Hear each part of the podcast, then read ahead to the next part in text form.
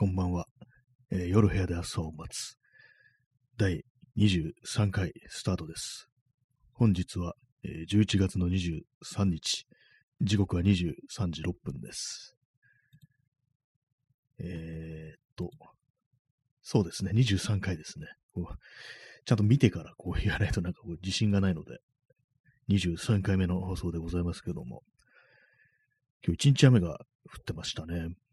で、今日ちょっと外に出てたんですけども、まあ、靴を濡らすなっていうタイトルにした通り、靴は濡らさない方がいいですね。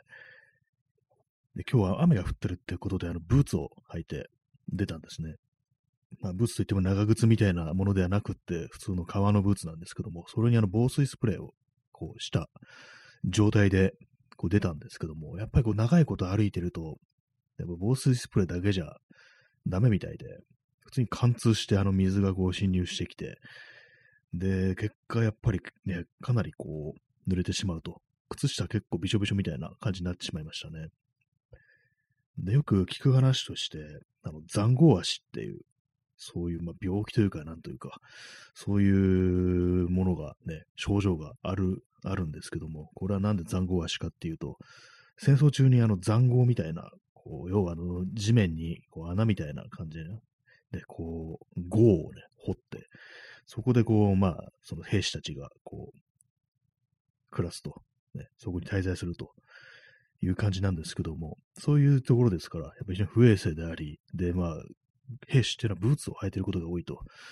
で、まあ、その足がまあ濡れたりしたと状態だとか、まあ、非常にあの寒い時期とかに、その濡れた状態で、こう、ずっとこう、ね、なん、まあ、あの、ウィキペディアによれば、13時間以上過ごすと、まあ、何かしらのこう、ちょっとね、異常みたいなのが出てくるみたいな、そういうことらしいんですけども。で、まあ、どうなるかっていうと、水ぶくれみたいなのができたりだとか、まあ、そういうことらしいです。で、まあ、うまく血が通わなくなって、まあ、最悪の場合、こう、壊死して、切断しなきゃいけなくなるっていうね、そういうものらしいんですね。で、まあ今日まあ足が濡れた状態で、まあこんな状態だとこれ残酷足になっちゃうななんていうふうにね、ちょっと思って、まあちょっとネタみたいな感じで思ってたんですけども、帰ってきて靴下脱いだら、ちょっとなんていうんですかね、こう、水ぶくれみたいなのが、うっすら、本当小さいですけども、できてて、あ、これあんまりやっぱ良くないんだっていうふうに思いましたね。濡れた状態でこう長時間こう外をね、歩き回ったりするのって良くないんだということに気づき、まあもちろんなんかこう歩けなくなるとかね、そういう症状は一切ないんですけども、まあちょ長時間歩いた後の疲れというか、まあ足痛いなぐらいのね感じで済んでるんですけども、やっぱこう濡れるということが、ね、こう、こんなにこう足のね、状態の悪化につながるんだということを、ね、知って、ちょっと怖いなというね、ういうふうに思いました。まあ、残酷足っていうと戦争でしか起きれ起こり得ないのかっていうふうにね、ちょっと思っちゃうんですけども、あの、登山とかをして、で、まあ、トレッキングブーツとか履いて、で、まあ、山行ってちょっと濡れる機会があったりして、で、まあ、そのまんま、あの、濡れた靴下とか、そういうものを、その履き続けて、こう、過ごしていると、やっぱその登山で残酷足になるっていうこともあるらしいです。あとは、あと、野外フェスですね。野外フェスでもそういうことがあるらしく、まあ、濡れたりしそうですからね。で、まあ、不衛生な状態、かつ、ね、濡れてる、かつ、寒冷な状態に、こう、足を置くと、そういうようなね、残酷足と呼ばれる症状を呈してくるということらしいです。まあね、本当最悪の場合ね、こう、あれですからね、切断まで行くこともあるということで、まあ、これはあの気をつけるに越したことはないなというふうにこう思いました。今日もね、そんな13時間も外にいるわけではないですけども、まあ、せいぜいね、うん、8時間ぐらいっていうね、感じなんですけども、濡れた状態で歩いてたのは多分まあ、6、7時間っていうところですかね。7時間いや、6時間ぐらいかっていう感じなんですけども、それでも本当になんか、ちょっと水ぶくめでみたいな感じには、のはできできてたんで、まあ、あの雨の日に外に出るという方はね、気をつけてくださいというね、そんなことで、まあ今日はその靴を濡らすなというこうタイトルに英語したんですけども、まあ、濡れない靴というのも難しいですね。私、長靴とかがあればいいなってたまに思うんですけども、持ってないんですね。やっぱり、まあ、雨の時っていうのは基本なんかまあ、あんま動き回るのやめようみたいなふうに思うんで、それもあって、なんかその雨のね、こう、雨かつ外に出なきゃいけない。結構しかもまとまった時間みたいな、非常になんか限られた条件のためだけに、そういう時のためだけに使う、こう、靴を買うっていうのがなんか、もったいないような気がして、だからもうそれこそ今日みたいに防水スプレーで対処できないかなっていうふうに思ってるんですけども、まあなんかこう、まあ、逆にそういうふうにあの、雨用の装備があれば、雨でも構わずに外に出るっていうことがこうできるのかなと思ったんで、まあ、ちょっとありかなぐらいのことを思いつつ、まあでも私雨がもう基本的に好きじゃないので、濡れるのが嫌なんですよね。なんか、あと傘を持ってると片手が塞がるっていう、それもがちょっとね、あるんで、だからこうま、レインウェアですよね。そういうものをなんかこう買っておけば、手ぶらの状態なら、こういろいろね、こう、自由に動く、自由度はいかないですけども、まあちょっと外出やすくなるのかなみたいなことはね、思うんですけども、まあ一般的にみんなあれですよね。傘で対処してますよね。レインコートとか、そういうものを着てる人ってのはあんまりいなくって、自転車に乗る人なんかはそういうのをつけてますけども、普通の歩行してる状態で、ね、いわゆる雨がっぱみたいなものを身につけてる人っていうのはあんまりこういないですね。なんか僕、仕事中の人っていうのはこうありますけども、外でね、こう、仕事する人はそういう感じのね、こう着てることもありますけども、普通にあの街を行き交うとか歩くとか、移動に最新のためだけ、時には、その、使ってる人、身につけてる人あんまりいないですね。私、あの、バッグとか防水なんですけども、他の装備が防水じゃないということでね、あの、持ってる荷物は濡れないけど、本人がすごく濡れるっていう、そんな感じになってしまってます。でも今日みたいな日はさすがにあの、綿の服は着るのやめましたね。あの、コットンと、ね、ナイロンの、あの、ね、梱包のやつと、あと、アウトドア用のね、あの、速乾性のパンツというものをね、こう履いて、こう、外に出たんですけども、まあ、全部なんかこう雨を弾くようなね、元にすればいいのかななんていうふうに思いますね。まあ、まあ、11月の、ね、こう、下旬にこう入ったところですけども、この時期ってそんな雨降ってたかなみたいな、私の印象なんですけども、雨っていうのは冬はあまり降らないっていう、そういう感覚があるんですね。実際まあその統計とかで分かってるわけではないんですけども、なんとなく印象ですけども、ね、こう東京という特地に住んでる人間の印象ですけども、冬はそんなに雨が降らないよなっていうことを思ったんで、たまに今日みたいに一日中降り続いたり、で、しかも今日は風も強くって、ね、こう、なんか季節外れの台風めいたような、そんな天気だったんですけども、まあ、その、そのね、印象でしかないんですけども、だからな、なんでこんな時期にこんな降るかな、みたいなね、ことは思いましたね。まあ結構ね、あの、今日はかなりこう歩いたということもあり、あの、歩数計を、スマートフォンの歩数計を見ると、あの、4万1000歩ぐらい歩いてて、まあ、これは疲れるなというふうにね、思ったところですね。4万行くと、ね、4万歩っていうと、まあ、距離に換算すると28キロぐらいっていう、そういう感じらしいんですけども、なんか体感ではもっと行ってんじゃないかみたいなね、ことを思ったりして、で私まで最長で、こう、長距離歩行で最長の記録っていうのは多分48キロぐらいだと思うんですよ。まあ今日28キロですからね、そっからさらに20キロ歩くってなんかちょっと考えてみると信じられないですけども、まあ、結構歩数計だとか、まあなんかあんまりこう当てにならないかもしれないですね。まあ、GPS とかで、ね、こう、測ってみたこともあったんですけども、なんかね、あのー、GPS とまあ、その当時 iPhone 使ってたんで、iPhone のヘルスケアの歩数計みたいなのが、なんかどうも合わないんですよね。移動距離とかね、そういうものがなんか、に換算してみるとあんま合わなくって、その GPS の方だと結構な距離歩いてるのに、iPhone のヘルスケアだとあんまそうでもないみたいな、下手したら本当なんか10キロぐらい違うんじゃないの？これみたいな、そんなようなことがあって、だからまあ私の場合、なんかどっちもあんまりこう、その参考程度にしかこう見てないんですけども、まあ、歩数計によれば今日は4万1000歩ぐらい歩いてという、そういうことでしたね。まあ、正確なデータを出したければ、あのガーミンとかのあの GPS デバイスみたいな、よく登山に行くときに使う人がね、多いと言われてる、なんか結構高いね、高い高い GPS のね、デバイスってものがなんかこう、あるらしいんですけども、ああいうものを使えばなんかもう少しちょっとね、正確な距離とか分かったりするのかなというふうに思うんですけど、どうなんですかね。まあ、そこまで分かる必要も、こう、ないのかなと思うんですけども。私がこう、歩いた長距離は、あの、吉祥寺から、えー、あれですね、多摩川を、南下して多摩川を越えて、で、岡本太郎美術館っていうのがあるんですけども、そこに行った。で、また帰ってくるっていうね。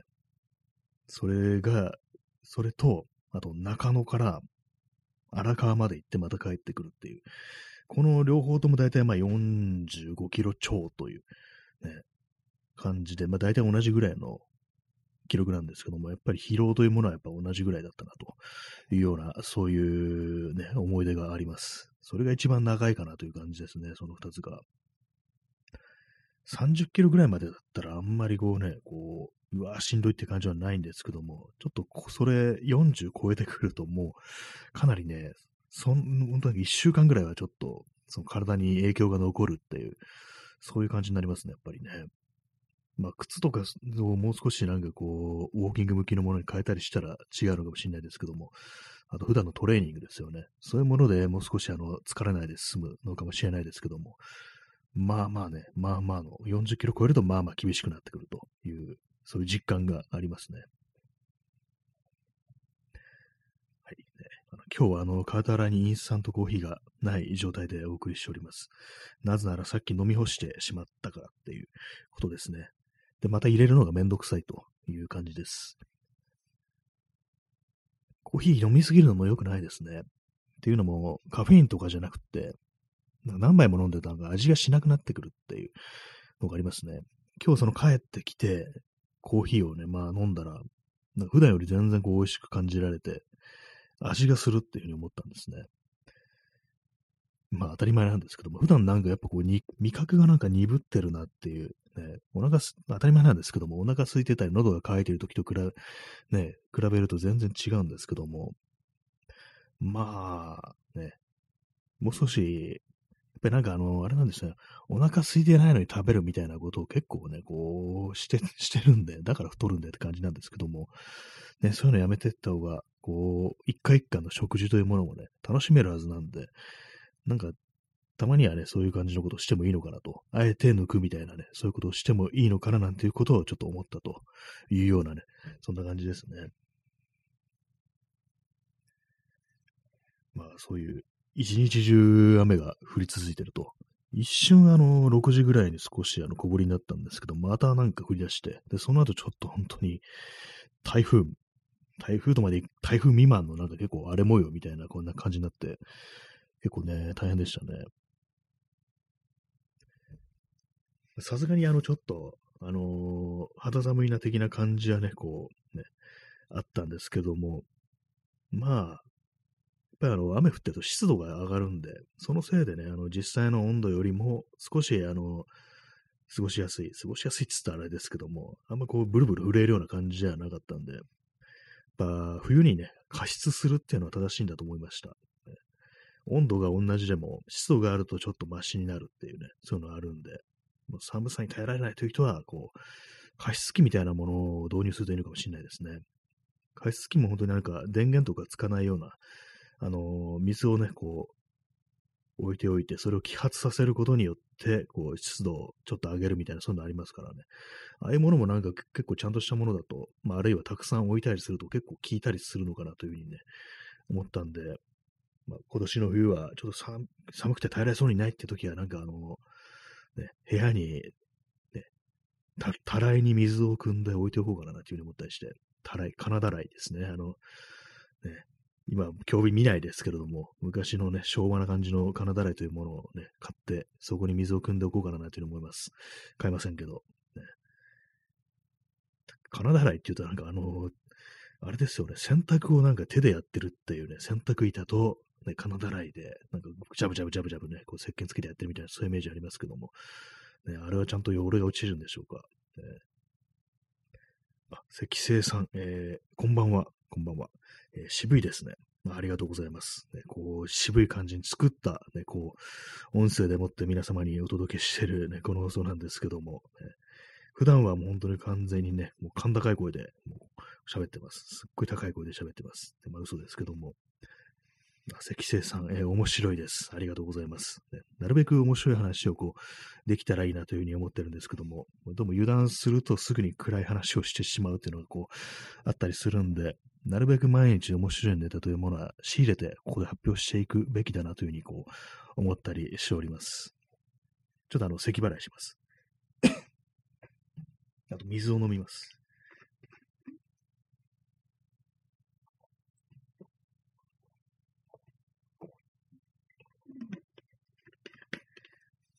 これ、おとといの水な気がするんですけど、大丈夫なんですかね？で、なんか前も同じようなこと言いましたけども、なんかあの、水汲んでおくのめんどくさくって、あの、中1日ぐらいだったらいいや、みたいな感じで飲んじゃったりしますね。お腹壊したりとかしたことないっていうふうに今言ったんですけども、あの、今お腹壊してました、そういえば。私よくお腹壊すんであんま気にしないんですね、基本的に。そういえばなんか、うん、不衛生なことしてんのかもしんないですね、結構ね。特に口つけて飲んでますからね、ペットボトルの飲み物とか、あの、まあ、口をつけて飲んで、で、常温で置いておくと雑菌繁殖するからやめろなんて話ありますよね。私はあの、そんな気にしないで結構ね、あの1日ぐらいだったら置いちゃったりするんですけども、うん、どうもそのせいでお腹を壊してるってことももしかしたらあるのかもしれないですね。まあでもあんま改善しなさそうな気がします。すぐなんかめんどくさいなってなってね、まあごくごく言ってしまうっていうね、そんな感じになりそうですね。えー、時刻は23時22分ですね。まあ、今日外に出て何がね、ちょっと面白いものを見かけたかというと、全然そういうことはこう、ありませんでした。なかなか外歩いててね、何かが起こるっていうね、ことはこう、あんまないですね、なんかね。でもなんか、雨の割には、まあまあ人がこういたからなっていうね、そんなことはありました。あ、P さん、えー、正解、ありがとうございます。正解、正解ですね。正解かもしれません。ありがとうございます。正解、正解をもう一ついただきました。ね、答えが合ってるっていうのは、こういいことですからね、間違えるよりはいいことです。よくあのー、失敗を恐れるなとか、失敗は成功の母であるなんていう、そういうことを言いますけども、やっぱりなんかなるべく間違えたくないっていうのが、まあ人情ではあるんですよね。なんか本当にこう、私はあの失敗を恐れてますね、結構ね。何かやる、ね、取り掛かるに時とか結構なんかこう入念に下調べをしてやったりするんですけども、で、まあ、そういうね、感じで、いくら下調べしても、実際手をつけてみたらなんか違ってたとか、間違えたとかミスったとかそういうことはあるんで、で、そこで気にしなければいいんですけども、なんかそういうのね、こう、ああ、あんだけ調べたのになんか全然こうダメじゃんみたいな感じで、で、それで嫌になってこういろいろやめてしまうみたいなことってのが結構、まああるんですけども、やっ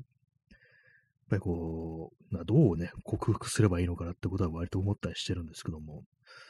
まあなんか、あえて間違いに行くっていう、ね、そういうこともこう、ありなのかなっていうふうにこう思ったりするんですけども、まあこういうのはあの、人間関係でやるとね、ちょっとやばいですからね、いやまあ、そこのなんか失敗しても、まあ別に誰にも誰も傷つけることのないような、なるべく、そういうことでね、なんかこういろいろやってみるだとか、ね、今日みたいな日にあえて傘をささずに外に出るとかね、まあ、それ失敗なのかって感じですけども、そういう感じでわざと間違えてみるっていうことも時には必要なのかななんてことを今ふと思ったりしました。えー、P さん、えー、夢や時間を裏切るじゃん。そうですね。基本的になんかどうもどうもね、夢は時間を裏切るっていうようなこともあるらしいんですよね。まあ、これ元ネタ、あの、牧原紀之の歌で、まあ、その牧原紀之が、なんかあの、松本零士っていうね、あの、銀河鉄道39とかで有名な漫画家ですけども、その人の、なんか、何だったんですかね、ま、松本零士の作詞の曲なのかなそれともなんか漫画の中のセリフだとか、エッセイの、ね、言葉なのかわかんないですけども、まあ、同じようにね、こう夢は時間を裏切らない。時間もまた夢を裏切ってはならないっていうね。なんか、ね、今一度もよくわからないような、そういう、ね、そういう文章をね、こう、したためていたと。その松本零士先生が、ね、そういうことなんですけども、それをなんかこう、勝手にね、あの、牧原の紀之が、ね、こう、引用したというか、なんというか、こう、自分の曲のね、詩の中に持ってきたということで、かなり昔ですけども、ちょっと一悶着あったみたいな、そういうことがありね。まあ、そこで今、この、夢は時間を裏切るじゃんっていうね、言葉が出てくるという感じなんですけども、ね、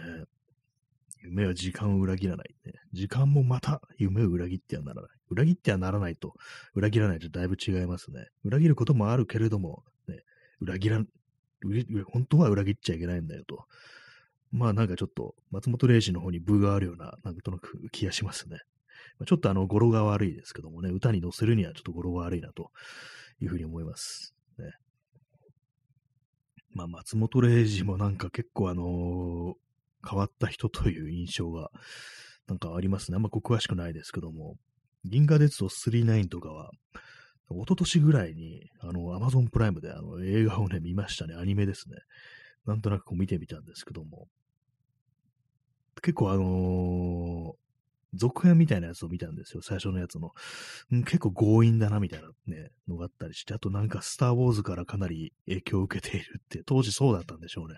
おそらく同じぐらいの時期になんかの公開されたのかなと思うんですけども、同じぐらいの時期とか、ちょっと後ぐらいに公開されたのかなと思うんですけども、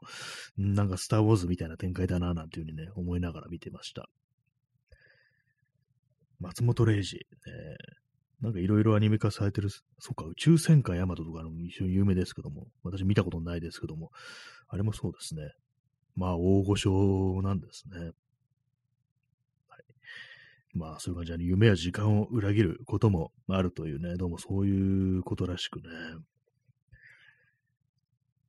あれですね、あの、今日はあの、ふっと見て思ったんですけども、あの、延長チケットが291枚となんかあの、昨日300枚あったのが、なんか割とごそっと減ってるような気がするんですけども、これはあれですね、あの、期限切れですね。あの、1ヶ月ぐらいやりませんでしたからね、このライブを。それでなんかこう、その間にこう、期限がね、迫ってきてたようです。まあ、これはあんまりね、こんだけたくさんあるから、あんまりこう気にしないでこう、行こうかなというふうにね、思ってるんですけども、あの、延長チケットはすごく簡単になんかこう、送れるようになったということもあり、まあ、あの、ね、そんな気にしないでくださいというね、そんな感じです。はいえー、P さん、えー、宇宙戦艦ヤマトは松本零士ではなく、西崎義則のもの。あなんかなんとなく名前聞いたことありますね。なんかちょ、その辺もなんか揉め事みたいなのなんかあったみたいですね。じゃあ、あの、宇宙戦艦ヤマトあの原作みたいな、あの漫画版みたいなものはないっていう、そういうことなんですかね。そういえばなんか知らないような、聞いたことないような気がするんで、で、初めからアニメ用として、こう、作られてて、で、まあ、大体まあその西崎義則という人が、こう、脚本的なものを考えたって感じなんですかね。松本零士はキャラクターデザインとかメカデザインみたいな、なんかそういうことなんですかね。キャラクターはまあ、まるっきりなんかね、こう、出てくるなんかね、こうメカみたいなものは松本零士っぽいですけども、実際なんか脚本みたいなものは西崎義則という人の手によるものっていうのが多いんですかね。私は全然こう宇宙船艦ヤマト見たことなくて、なんかね、あのー、宇宙船ヤマトですから、なんか右翼っぽいな、みたいな感じでちょっと敬遠してるっていう、そういうのがね、ちょっとあったりして、なんかあんまり全然興味が湧かないんですけども、ね、まあでも、ね、あんなものを、ね、この沈んでたヤマトを引き上げてなんか宇宙戦艦に改造するってどんな、なんかかなりね、ちょっと来てるなって感じするんですけどもね。え、P さん、えー、コミカライズが松本零士作という扱いらしい。あ、そうなんですね。じゃあやっぱりその原作というかなんというか、その漫画はなくて、後から、漫画化されたとしても、それはまあ後から松本零士がもうコミックにしたと。それで、それがまあ、松本零士の手によるものだという感じなんですね。じゃあ、結構反対なんですね。因果関係が逆なんですね。私今なんとなくこう、オリジナルの漫画があるのかなっていうね、松本零士作の原作の漫画があるのかななんていうふうに思ったんですけども、実はね、こう、そうじゃないっていう、そういうことらしいですね。えー、P さん、えー、ヤマトは当時特攻隊賛美と批判されたので、現代よりまし。ああ、そういう、そうですね、批判が出るだけ、ね、今だったらなんか普通になんかね、こう、そのまま賛美そのまま受け止められてちゃいそうっていう賛美みたいなね、のがね、いい話ですね、みたいな感じ受け止められてしまいそうな感じありますからね。まあ、結構、あれですよね、70年代のアニメでしたっけ、まあ、戦争の記憶がまだ色濃い時代であったということなのかもしれないですね。まあ、そういう感じの声が出る分、まあ今よりは全然こうマシだなということは確かに思います。ね、特攻隊賛美ありますからね、なんかよくわかんないですね、本当に。なんか、ありがとうと、ね、特攻させられてね、こう、死んだ人たちにね、こう兵士たちに向かってありがとうというね、言葉をかけたいみたいなね、なんかそういうようなね、ことをね、こういうね、現代人がいますけども、いや、殺されたようなもんじゃないかっていうね、無理やり行けって言われてって感じですけども、ね、結局のところ教養みたいなものが、ね、なんていう暗黙のなんかそういうものがあったなんていうね、話は全然聞きますし、で、まあ、特攻に失敗して、こう、ね、帰らざるを得なかった人、まあ、もともとね、こう、タイにね、また、まあ、基地に帰ってきた人とか、結構、まあ、ひどい扱いをね、こう、させられ、させ、されたということありましたからね。だその帰ってきた人たちを集めて、なんかまあ、寮みたいなところに入れると。要は恥さらしだからお前らそこで人目につかず、そこにいろよみたいな感じで白い目で見られるなんていうね、なんかそんなことがあったっていうのをね、結構、もうなんていうんですかね、7、8年ぐらい前のなんかテレビの、ね、ドキュメンタリーみたいなので見たことがあるんですけども、まあ、ろくなもんじゃないですよね。特攻隊賛美なんてものはね。っていうふうに話してたら、なんか急になんか右翼が来て、コメント欄でめちゃくちゃなんか切れ始めるなんていうことがあったらどうしようって今ちょっと思ったんですけれども、まあね、そのまともに話を聞く気にはならないですね。油断するとね、こういう感じのなんかこうね、きな臭い話になっていく感じですけども、まあね、ヤマト宇宙戦艦になんていうね、なんかそんなの来たら、まあ確かになんかちょっとおかしいぞっていうね、当当時、ね、まあそういうね、特攻隊さんみたいなんていう、ね、あったらしいですけども、まあでもなんかも、も当時だったらもっと叩かれたんじゃ、叩かれてもいいんじゃないかみたいなことをちょっと思ったりもしますね。まあ、全然全然、こう、そのね、戦争に行った人たちが、こう、ね、元気にしてるというか、ね、そんな感じだったはずですからね。まあ、私のこう見たことある、えー、松本零士作品、アニメとかは、まあ、39だけですね。宇宙、宇宙戦艦じゃないや、えー、銀河鉄道39だけですね。銀河鉄道39っていうアイデアもまあまあなんか来てますよね。宮沢賢治の銀河鉄道の夜っていうね。あれをなんかそんな話、あれからなんか着想を得たんだかなんだかわかんないですけども、宇宙を列車が知ってるっていうね、なんかすごいですよね。他は見たことないですね、多分ね。割になんか私、あの、アニメとかあんま、その子供の時はそんなに見てなくて、まあテレビとかでやってるもんはね、なんか、ちゃうは見てましたけど、結構名作的なものっていうか、映画みたいなもの、長いね、2時間映画とか、そういうもののアニメの名作みたいな、アキラとかね、そういうやつって結構もう、大人になってからの見たんで、割となんかね、こう自分の血肉にはなってない感じなんですよね。えー、ストロムさん、えー、ダフトパンクのディスカバリー。ああ、ありましたね。ダフトパンクっていうね、あの、テクノユニットのディスカバリーっていう曲で、それのあの、ミュージックビデオが、あの、松本零士のね、手によるものっていうか、なんていうか、その、松本零士デザインのキャラが、こう、アニメでなってるっていうね、ありましたね。なんかね、あれもなんかすごく、なんか気合の入ったね、なんかビデオだったなと思うんですけども、今頭の中にね、ふっとね、こう浮かんできますね、未だにね。結構前になんかその PV 見たんですけども、あの、顔がなんか水色の異星人のね、こう、若者たちがなんか、あれなんですね、結構ストーリー仕立てみたいになってて、ね、こう、そんな、なんかディスコに踊りに行くってそんな感じでしたかね。そういうビデオでしたね。ダフトパンクが松本零士好きだったりするってそういうことももしかしたらあるんですかね。水を飲みます。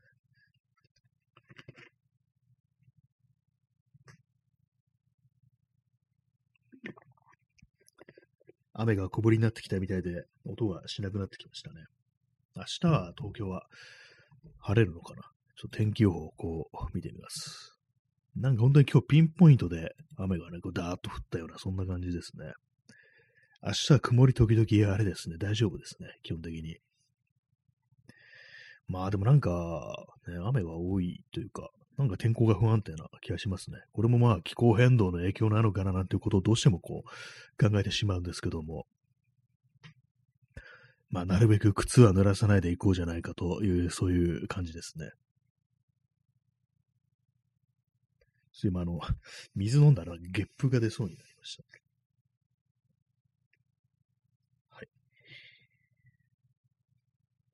でもその、あれですね、あの、外に出るとき着るもの、それこそなんか濡れないためのなんかこう、カッパ、カッパなんて今言わないでしょうけども、ね、そういうものもなんかこう、凝ってみるとちょっと面白いのかもしれないですね。この間、あの、ワークマンにこう行って、たまたまなんか歩いてたらワークマンあったんで入ってみたんですけども、今結構本当なんかいろんなもんありますね。なんか、ちょっとあの、ワークマンでも、ね、シャレオツな感じを出してきてるっていうね、ちょ、これあの、スケベ根性出してきてんな、みたいにね、私は思うんですけども、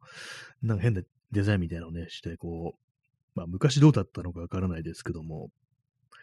まあでもまあまあでもこれ買ってもいいかな、みたいな、こう、ね、気になる。で、結構ね、安かったりするんですよね。なんかあの、パンツとかね、なんか900円とかで置いてて、なんかいいかもしんないな。このぐらいの方がなんかこう気兼ねなくこうね、使い潰せるなっていう。まあ、使い潰せるというか、どのくらい持つものなのかわからないですけども、結構ね、なかなかいいですね、あれはね、なんか。で、まあ、買ってないんですけども、私ほんとなんか冬とか、ね、ほんとなんか同じ服ばっかりになっちゃうんで、あれなんですよね、あのー、コロンビアのね、なんか GRT パンツっていう、ちょっとあのー、速乾性の素材のやつと、あとリーバイスのね、あの505だったかな。そのね、2本でもう乗り切るって感じで、一応他には持ってるんですけど、なんか、なんかこの2つになっちゃうんですよ。楽だからっていうのがあって。なんかそういうのもあったりして、たまになんかもう少しあの、ちょっと毛色の違うというか、なんかね、もう買った方がいいのかななんて思うんですけど、なんかどうもこう、めんどくさいというか、今あるもので十分だみたいな感じになっちゃったりして、まあ、デニムとか結構頑丈ですからね、さっきのコロンビアのパンツもそうですけども、本当なんか何年も何年も履けるみたいな、そのぐらい結構タフな感じがするんで、どうもそればっかりになっちゃうっていうのがありますね。本当なんか、新しくね、なんか服をなんかこう買うというね、着替えみたいなものが本当なくなりましたね。なんかもう、去年のね、なんかこう、あれでいいやっていう、去年、まあ、去年じゃどころじゃないや、もうここの数年前に買ったやつでもういいいいじゃん、もうこれでっていうね、風になっちゃってますね。なんかこう、まあでも、そう、靴は結構消耗品だから、まあ、買い替えざるを得ないわけですけども、その靴ですらなんか結構頑張っちゃって、もうこれはなんか履かない方がいいんじゃないなっていうね、こう、靴でも、割としつこくね、なんかそれをこう、慣れてるからっていう理由ですよね。履き続けてしまいますね。新しいのを下ろさないで、なんか延々こう、ね、そのちょっと傷んだ靴を履き続けるなんていうね、風になるんで。まあ、なんですかね、こう、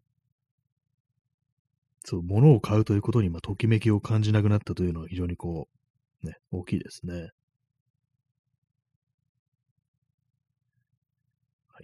時刻は23時38分です。少しあの会話が途切れた時にはこういうふうにあの時計をね、読み上げるというね、まあ、そういうのが、ね、こう聞くのでねね、いいと思います。なんか今お腹がなんか今ゴロゴロ言っております。今日はなんか結構ね、あのー、気づいたらね、あの、全然食べてない状態でこう動いてて、まあそれのせいだっていう感じですね。なんかあの、移動してたり、なんかこう、体を動かしてると、結構そのお腹空いてることにあんま気づかないっていうことが、まあまあ、こう、あったりするんで、なんか行動食みたいなものを携帯するのもいいかなと思いました。父さんじゃないですけどもね。やっぱあの、食べてないと疲れも早くなるでしょうからね。干し肉とかを持っておくみたいなね。どこ行くんだって感じですけどもね。やっぱりタンパク質だろうと。タンパク質と糖質だろう、そういう時はみたいな、そんな感じですね。えー、P さん、えー、ワークマン女子という言葉、問題あるのだが、ミソジニー的な人言葉、えー、ミソジニー的な思想からも否定されるので、もう本当に止めないと悲しみしか生まない。あ最近言いますよね、なんかね、ワークマン女子っていう。ね、もう女性も、ね、こう、ワークマンのね、こう、ちょっと、こじゃれた、ね、アウトドアで使えそうな服を着てね、こう、でもいいんじゃないみたいなね、そうなりますけども、それを否定するのも、ね、ミソジニ的な人になっちゃうっていう、女がワークマン着てんじゃねえよみたいな、なんかそういうね、多分そんなこと言ってる人も多分いるんでしょうね。いずれにせよなんかちょっとね、うん、こんなね、こう悲しみばかりが広がってね、いずれ地球を押しつぶすんだっていう。なんか今急にガンダムのセリフ言いましたけども、なんかね、そんな感じになりますよね。悲しみしか生まない的ななんかセリフを聞くと、言葉を聞くと、なんかそれを必ず思い出してしまいますね。まあなんかねど、どっちに転んでもなんか嫌な感じになるっていうね。ワークマン女子っていうね。なんとか女子って言っておけばいいのか的なやつありますからね、基本的にね。ラジオトーク女子なんていう言葉もすでにあるんじゃないでしょうか。ね。なんとか女子、ね、女子。アウトドア女子みたいな、なんかそんなカメラ女子っていうのそういえばありましたね。なんかね。これかなりもう10年ぐらい前だと思うんですけども、オリンパスのミラーレスカメラというものが非常にこう売れた時期があって、小型のね、あのー、カメラです。一眼レフみたいなものより少し小型のね、こう、もので、取り増しが、こう、使いやすいというね、そういうことで、女子にも軽くって、小さくって、おしゃれでいいですよ、みたいな感じで結構売れたなんていうね、そういう時代がありますけども、その時代ね、カメラ女子なんていう言葉がね、こう、生まれましたね。何だったのかなというふうに思うんですけども、今、中古屋さんに行くと、そのオリンパスのカメラってのがすごく安い値段でこう、置いてあったりして、割になんかこれ今逆に使ってみるのいいんじゃないかな、みたいなね。まあ、小型なものですからね。で、まあ、あのー、安い、かつなんかレンズとかも、なんか結構ね、ちっちゃいし、安いしっていう感じで、まあ、ただセンサーが小さいから画質はなんかそこまで良くないっていうね、まあそういうものなんですけども、なんかああいうものを持ってみんのも、買ってみたりして、カメラとは何なのかみたいなね、なんかそういうのを味わってみるのもいいのかなっていうふうに思うんですけども、まあでも中古品ですからね、やめた方がいいのかもしれないです。まあ、急にトーンダウンしましたけども、えー、なんとか重視。登山、登山するね、女性のこともなんか、なんか呼び方があったような気がしますね。山ガールでしたっけ？山ガールはファッション的な意味だけでしたっけ？なんかなんとかガールっていうのもありましたよね。山ガールはなんか森、森ガールっていう言葉もなんかね、こう、あったと思いますね。森、森吉郎は関係ないですけども、森ガールっていうのは確かあの服装の傾向みたいな、なんか、なんですかね、茶色っぽい、緑っぽい服を着てるということでしょうか。ね、わかんないですけども、なんかありましたよね。やっぱりなんか大手を振って、こう、女子という、女子という言葉をな、まあ、なんていうか、成人した女性には使うというのが、まあ、どうなのか的ななんかね、ことを言うこともおそらくはあると思うんですけども、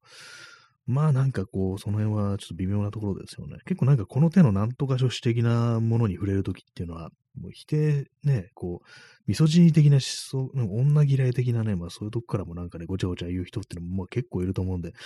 なんかこう、ね、いずれにせよなんなんか誰か傷つけちゃいそうなことを言ってしまうなっていうね、感じにはなりますよね。まあ、ポッドキャスト女子っていうね、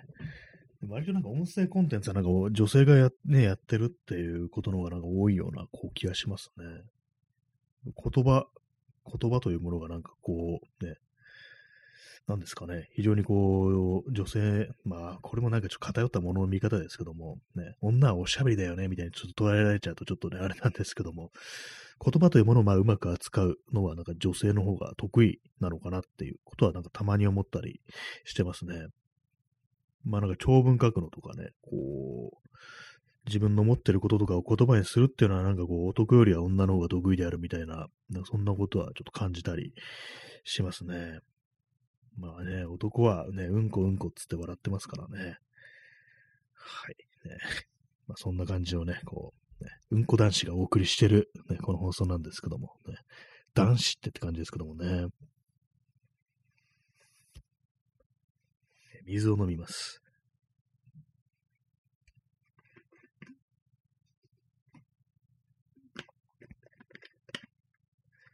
さっきまたあの、あれです、ここね、ここ最近なんか毎回なんか、あの、ドライブ・マイ・カーっていう映画の話をしてるんですけども、あの、作中で、そう映画の中で、あの主人公のね、こう、西島秀俊が、あの妻にね、向かって、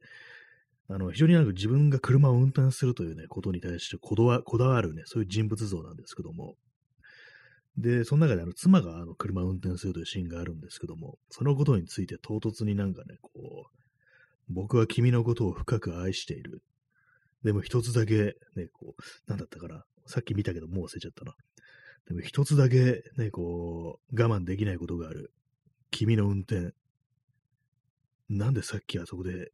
車線変更しなかったの？っていうね、なんかそういうシーンがあるんですけども、それはなんかちょっと半分ジョーク的なね、ジョークっていうかなんか冗談みたいな感じでね、うん、言うんですけども、それ,、まあ、それを聞いた妻が、気をつけないとそういうのモラハラって言われるよっていうね、いうふうにね、こう言ってね、それちょっと笑うっていうシーンがあるんですけども、なんかこう、ね、なんかちょっとあの独特ななんかね、あのあの映画独特なね、こう喋り方というか、あの感じで普段なんかずっと喋ってるやついたらかなりウケるなっていうね、ことをちょっと思ったりしたんですけども、ね、普通の会話で、あのね、車の助手席に座ってて、あ、耳かきさん今来ました。ありがとうございますね。今あの、またあのドライブマイカーの話をしていたところです。ね、ありがとうございます。ね、車の助手席に座ってて、急に、僕は君のことを深く愛しているっていうね、そんなこと言うやつっていうのが、この世の中にいるのかみたいなね、意外といるのかもしれないですけどもね、すいません、皆さん言ってたらすいません、ね、あのパートナーに向かって、僕は君のことを深く愛しているとか、急に、急激に言うのが、実は多数派だったとしたら、私がおかしいのかもしれないですけども、まあね、そっからなんかね、君の運転だけに、だけはなんか我慢ならないみたいなこと言って、ね、どうしてあそこで車線変更しなかったのっていうね、それ、めんどくせえってなんかね、非常になんかこう、思って、あのシーンなんかあのー、主人公のね、まあ、あの映画は本当に有害な男らしさってものについて結構触れた映画なんていうね、言葉もありますけども、映画表もありますけども、ないとなんか、あ、こういうことか、みたいなね、ふうに思ったりして、なんか自分のなんかちょっとツボに入ってますね、なんかそのシーンが。どうし、どうしてあそこで車線変更しなかったのってね、まあ世の中結構いるんでしょうね。運転のことでなんかね、こう、ね、ごちゃごちゃ言うっていうね。まあ今なんかこう勝手にね、あのー、なんかめんどくせえ男だなみたいなね、あの、他者化して話しましたけども、で正直私も、あのー、車とか運転してて、あのー、友人とかに、もうかなり昔の話ですけど、免許取り立ての頃とかのね、話で車乗る機会があったんですけども、その時にね、あの、友人にね、あの、まあ、それまあ男友達ですけども、なんかちょっとブレーキが早いなっていうふうにね、言われて、その友達はなんか免許持ってないんですけども、なんか結構にイラッときたっていうね、なんか俺の運転に口を出すんじゃねえとか、ぐらいそんなの強い言葉じゃないですけども、なん、なんでそれ言うからみたいなことはね、思った記憶があり、まあ、それはあのね、あの、同性の友人ですけども、あのね、あれですよね。これがあの女だったら、女性に言われてたら、もっとなんかイラッと来てるみたいなね。なんかそういう感覚ってもしかしたらあんのかなみたいなね。そういう、もう少しあの、ね、こう、違う状況だとそんな風に思ったりする自分もいたことあるのかな。い、いそういうことが起こり得るってのもあるのかなってことをちょっと思ったりしますね。まあ、今まではその女性に自分の車の運転というものをなんかこうどうこう言われたことが一切ないんで、別に何も言わないったことないんですけども、やっぱなんかそういうの言ってくんのってなんかあの、男だったりしますからね。道間違えてると、ね、なんかこう、なんか、お前の指摘ねちっこくねみたいなね、なんかその昔のね、こう、ね、こう友達にそういうの言って、なんか同じとこなんかぐるぐる回ってんだけど、どっちなのこれっていう風に言われたことあって、うるせえってなんかその時ちょっと思ったんですよね。じゃあお前が地図見ろよっていうね。なんだ、初心者だから曲がりたくないところで曲がっちゃうこともあるし、曲がりたくても曲がれないこともあるんだよっていうふうにね、なんかちょっと言いたくなりましたけども、まあその時は、あさっきとこ曲がるの間違えたからっていうふうになんか普通にこう返したことがありましたね。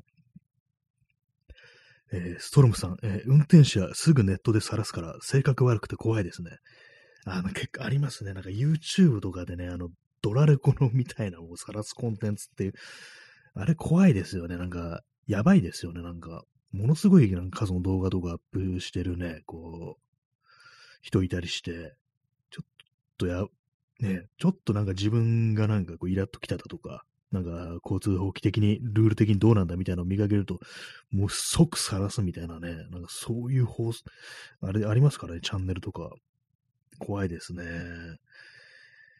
運転者というと、なんかあのー、あれありますよね。なんかラップバトルのフリースタイルでしたっけ？あれでなんか、その戦車、拙者が運転者っていう、なんかすごく面白いこうフレーズを言った人がいたっていうね、ことを思い出します。運転者っていうね。まあ、運転者ね、その運転者はかなりこう、性格悪いっていうね。そうですね、ねストロムさん、えー、周りが自分と同じ人間になればいいと思ってそうで、そうですね、もう完全に自分の思った通りに、全く同じね、こう、価値観とかね、こう、ルールで動かない、動いてくれればいいのにっていうね、そこから少しでも逸脱すれば、なんだあいつだって感じですぐ晒すっていうね、すっごいね、ありますよね、なんかね。あれほんと怖いです、なんかね。ああいうのってなんかこう歩行者とかね、自転車だとかバイクだとか、車にね、とどまらずなんか晒していったりしますからね、ほんと、ああいうのになんか自分が映り込んだりする時もあるんじゃないかっていうね、いつかそんなことが起こるんじゃないかっていうね、ことをたまに思って怖くなりますね。え、P さん、えー、晒しで許されるのは白バイや警官の視覚からの狙撃行為。ああ、あれ、ありますね。なんか隠れてね、なんかこう、いかにもみんながスピード出しそうなところとか、ね、で、こう待っててね、そこでなんかこう、わざと隠れ、一時停止とかもなんかすごいね、まあそれは止まってないみたいなね、ことを言ってくるみたいなね。言いますね。ああいうのは本当になんかこうね、そそれこそ狙撃ですよね。やっぱあの、戦争とかでもね、スナイパーというものは非常になんかこう、憎まれるっていうね。要はあの、ね、卑怯だみたいなね、なんかそんなことを、卑怯というかなんというか、こうね、嫌われる、嫌われるっていう、なんか生優しいもんじゃないですけども、非常に憎まれると。もしあの敵に捕まろうもんなら多分なんか拷問みたいなことされるのかなっていうね、ことは思うんですけども、なんかそういう話は聞いたことありますからね。まあその白バイとかね、警官、ね、あれですスナイパーみたいなもんですからね、もう捕まえて晒すしかないぞっていうね、感じですね。えー、P さん、えー、カスタムくん、えー、さらし大好き。あの、カスタムくん、なんかあの、あれは何ですかね、あの、税関のマスコットみたいな感じなんですかね？あれですよね、荷物を検査する、ね、通、通関的な、なんかあんまよくわかってないんですけども、そういうところのなんかあのマスコットキャラで、犬のね、犬の見た目をした、こう、可愛いね、キャラクターなんですけども、確かなんかあの造形というか、なんか見た感じ、ちょっとあの可愛いなというふうに 思ってしまうんですけども、でも、おい、それはあの、権力側だぞみたいな感じでね、あの、自分のね、こう、頬をね、こう、両手でバシバシ叩いてね、正気に戻れっていう感じのことをやるんですけども、ね、さらし大好きカスタムくんっていう感じでね、ああいうね、そう、権力はああいうキャラクターを作らないでほしいっていうふうにね、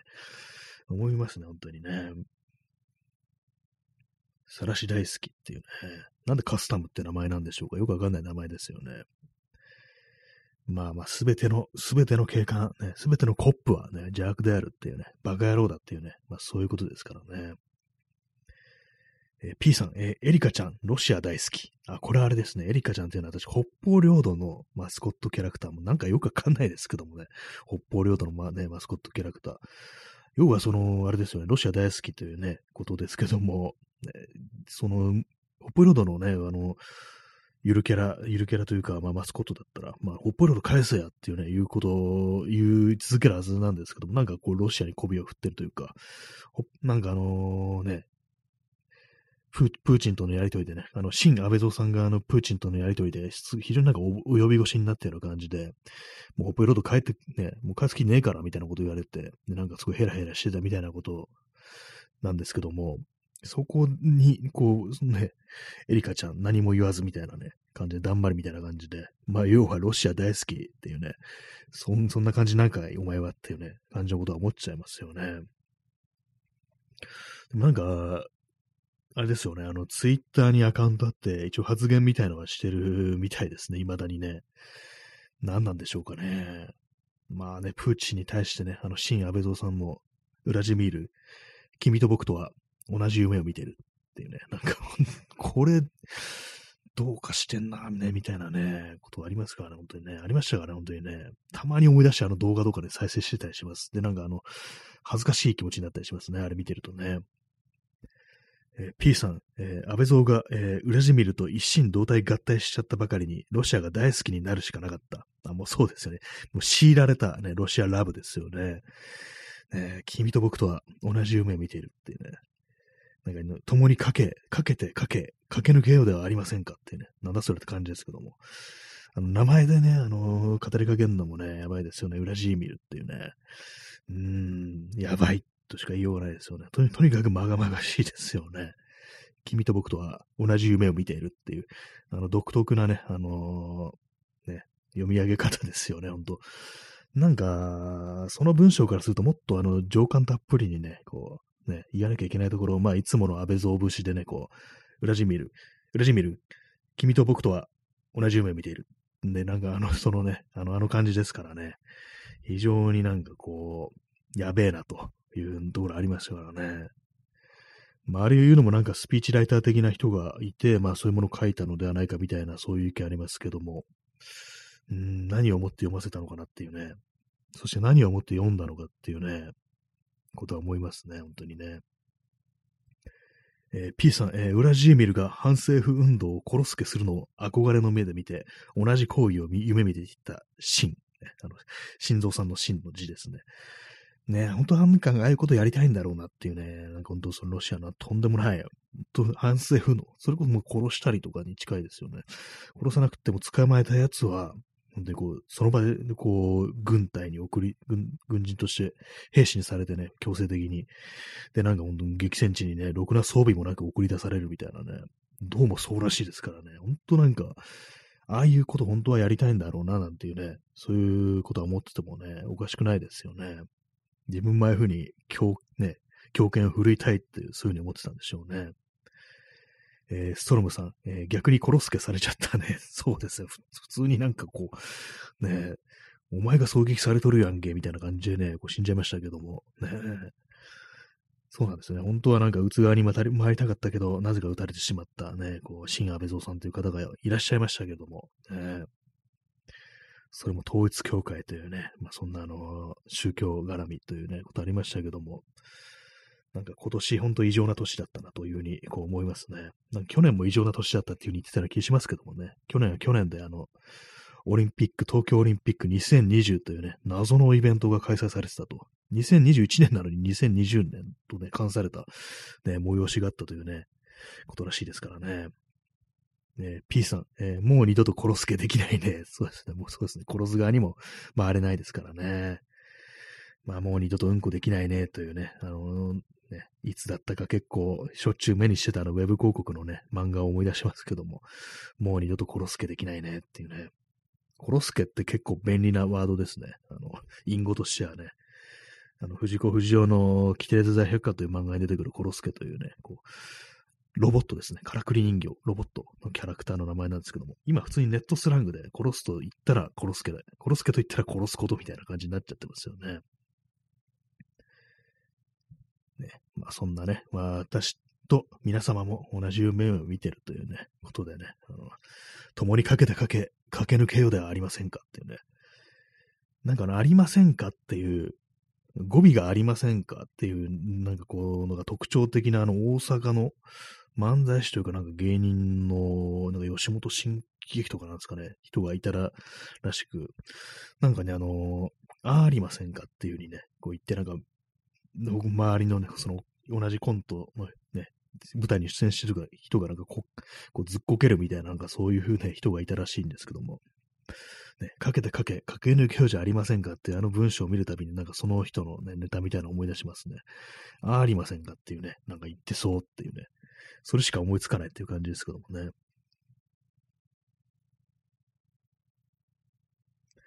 まあ、ウラジーミル、君と僕とは同じ夢見て相当の破壊力ですよね、これね。何だったんだろうっていうね、あれはね。私はなんかあの、政府の高官とかが、なんかこうね、政府側の人間がなんか発した問題発言とかで、他にあの印象に残ってるのは、あれですね、Shut up, why are you, are you laughing? っていうね、やつをかなり印象に残ってますね。あの、要はその公式な場において Shut up っていうね、言葉を使ったものがあれなんですかね、外務省関係の人でしたっけ？なんかいましたよね。Shut up, why are you laughing? って言ってね。こうなんか、なんかこう、しかもなんか結構見当違いな、なんかイチャモンつけたみたいなところでね、そこでまあ、あの、Shut up のニュアンスとしては、黙れっていうね、すっごい汚い言葉っていうね、ことらしいんですけども、めちゃくちゃ印象に残ってますね。 Shut up、why are you laughing? なんで笑ってるんだっていうね。えー、ストロムさん、あれ惨めすぎる。ほんとそうですよね。なんかもう、なんか、すべての終わりを見たみたいな気持ちになりますよね。本当の、本当の失言っていうのはなんかこっちまで見てて辛くなってくるっていうかね、怒りもあるんですけども、辛いみたいな気持ちにね、なってきますよね。シャラップワイヤーユーラフィンですからね。なんかその後言ったのもなんかちょっとおかしなね、なんかあの、ね、あの単語の選び方がなんかおかしいみたいなね、ことだったような気がするんですけども、ね、相当なインパクトありました、あれ。ね、私のツイッターの過去ログ検索すると何回もね、その、何回かね、うん、言ってますよね。 Shut up why are you laughing ってヒットすると思います。まあ、そのぐらいのインパクトあったなという感じですね。未だに忘れられないですね。まあ、なんていうんですかね、まあ、共感性羞恥とでも言うんでしょうか。まあでも、さすがに私でもね、英語とか全然でき、ね、そんなできないですけども、そんな Shut up は言わないぞっていうね、のありますからね。Be quiet とかでもないですからね、本当になんかあの、中学生ぐらいの時にね、あの、授業とかでね、使われる言葉ですけども、ね、あの、英語の先生とかよく Be quiet とかなんかね、みんな無駄話してるとそういうこと言ってましたよね。 Shut up ですからね。やべえなっていうね、なんか God damn とか言いそうな感じですよね。あの公式な会議の場でね。今何してるんでしょうか？ねだんまりですかね、やっぱりね。なかなかのね、こうインパクトのある、ね、言葉でしたけど、なんかこの放送終わった後、なんかあれをまた再び検索して、ね、YouTube とかで検索して、あの声をまた聞いてきしまいそうな気がします。ね、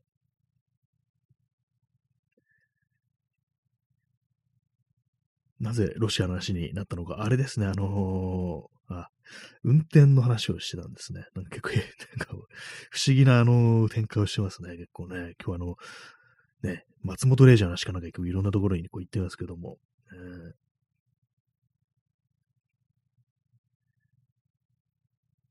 まあ、運転ね、運転中の、あ、さっきそうですね、あの、ドライブ・マイ・カーの話がそこまで行ったのか。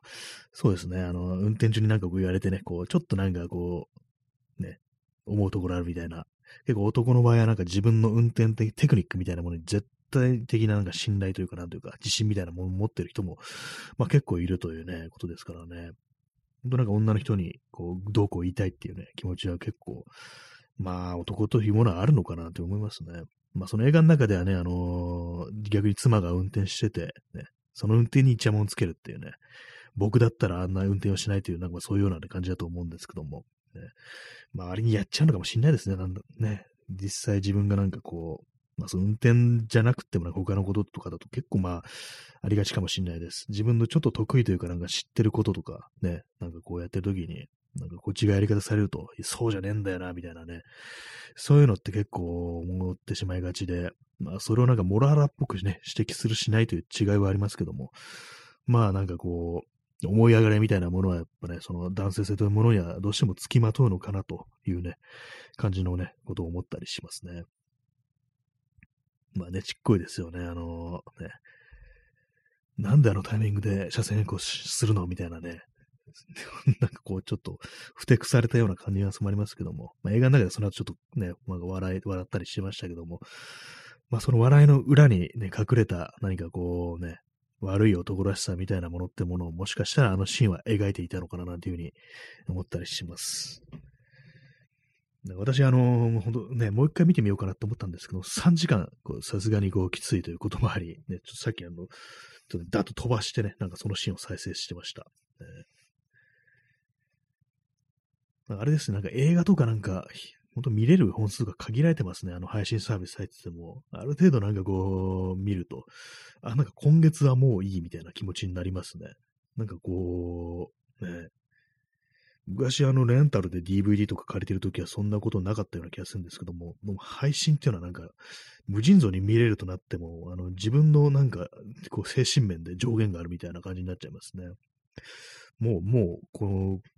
今月の見る数はもうこれでいいみたいな、なんか気分にこう、なりがちですね。はい、えー、そういうわけで時刻は、えー、日付変わって0時4分になりましたね。えー、本日ね、11月24日、もう12月がもうすぐそこまで来てるという話を昨日もしましたけども、なんか信じられないですね。時間の流れおかしいっていうね。時間が夢を裏切ってるなってこと思います、本当に。夢も時間を裏切ってますね。お互いに裏切りある関係なのかなというふうに、ね、思っちゃいますね。新しいことをすると時間の流れが遅く感じられるということもあるんで、なんかこう新しいことした方がいいのかななんていうことを、ここ数日思ったりしてます。何をやればいいのかがわからないですけどもね。あ、ソロモさん、えー、お疲れ様。ありがとうございます。お茶いただきました。ありがとうございます。今日ちょっとね、冷えるものですから、お茶今ね、飲みたい感じですね。ありがとうございます。はい。でまあ、そういう感じで本日は靴を濡らすという話からなんかあの、またしてもね、あのドライブ・マイ・カーの話で締めくくるというね、感じになってしまいましたけども、まあ皆様もね、こう、におかれましては、こう、あれですね、人の運転にイチャモンつけていこうと。まあそれもおかしいですけど、別にまあなんか適当に言いました。すいません。ね、そんな感じで本日もご清聴ありがとうございました。ね、それでは、さようなら。おやすみなさい。